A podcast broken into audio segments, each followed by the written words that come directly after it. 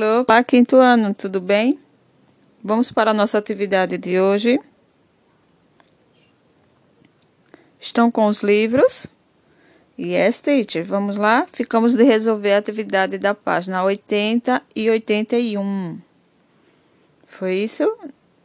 Nosso tema foi who.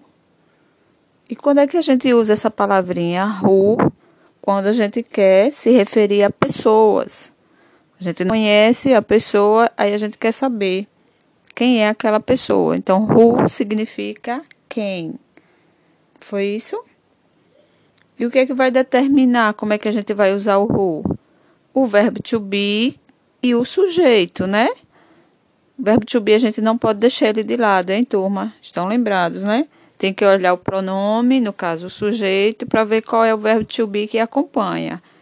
Começa a frase com o who, depois o verbo to be e depois o sujeito. Por que nessa ordem? Porque estão lembrados que quando se faz uma pergunta, o verbo vai para frente do sujeito. Quem é o verbo da frase que a gente está utilizando? O verbo to be. Então, ele vai ficar à frente do sujeito, depois da palavra who, tá? Coloquem aí, por favor, na página 80.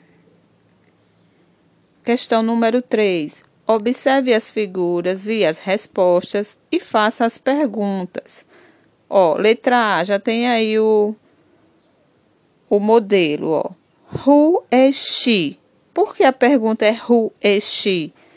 Porque eu não sei quem é, o is é o verbo to be e o she é a moça.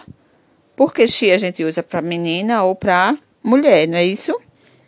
Aí vem a resposta. She is an. She is an actress. Ela é an. Ela é uma atriz. Tá vendo? Preste atenção na estrutura. O que é estrutura? Como que a, a frase está construída. Vamos para a letra B. Essa já está respondida, né? Letra B. Na letra B, a gente tem as respostas. Ó. He is Paul. He is a photographer. Então, tá faltando o que, tia? A pergunta. Então, eu tenho que colocar. Como é que se pergunta? Primeiro vai ser a palavrinha who, que eu não sei quem é. Depois vai ser o verbo to be, is. E depois vai ser he. Por quê? Porque é homem, né? Who is he? Interrogação. Ah, tia, eu não sei como é que escreve. Veja aí na página 70.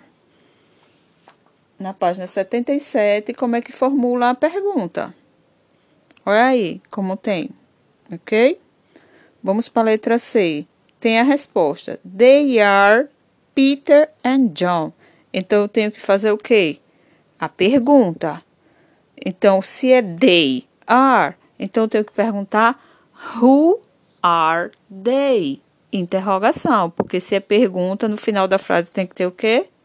Interrogação. Very good.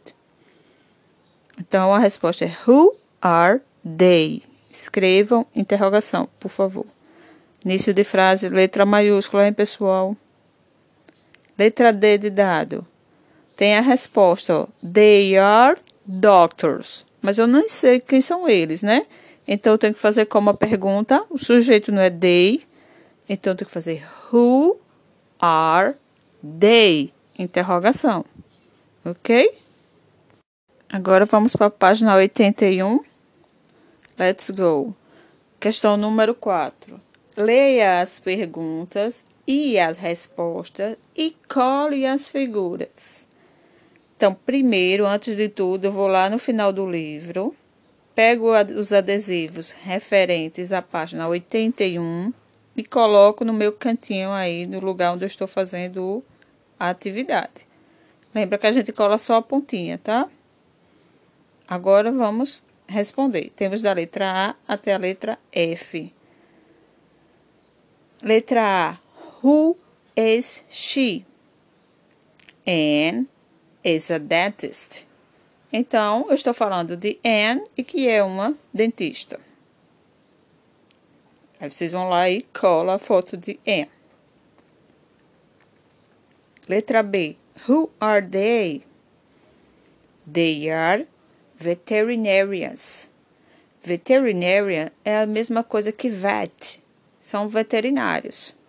Então a gente vai lá e cola o adesivo que tem os veterinários. Letra C. Who is he? He is a baker. Baker é padeiro. Então eu vou lá e colo a foto do padeiro. Letra D. Who is he? Tom is a mechanic. Então eu vou lá e coloco a foto do mecânico. Vejam que, ó, o que é que acontece? Às vezes, ó, tem o no, por exemplo, na letra D tem who is he. Eu posso dizer he is a mechanic, ou posso dar um nome ao meu personagem, Tom, Paul, Robert, ok? Michael, porque eu sei que he é referente a homem, não é isso? Ao sexo masculino, ok? Agora na letra E, preste atenção. Aí eu quero saber quem é você. Who are you? Aí eu vou responder I am Tom. I am a doctor. Então nós temos dois Tom. Nós temos um mecânico e temos um doutor. Aí vocês vão lá e colam a foto do doutor. E na letra F, Who are you? Quem é você? Ela responde I am Gina. I am a teacher. Veja que who are you serve para todos, para homem ou para mulher. Ou se não for, for no caso, quem são vocês, né? Quem vai lhe dizer isso? O contexto. O que é o contexto? A frase que, onde está inserida, que a gente vai ver se está se referindo a um homem ou uma mulher ou a duas pessoas, tá? Então a gente tem que prestar atenção. Primeiro vem a palavrinha who, que significa quem, que vocês já sabem. Depois vem o verbo to be e depois vem o sujeito da frase. Por quê? Porque é uma pergunta e a gente usa o quê? Interrogação, não é isso? Ok, turma, por hoje é só. Bye, bye.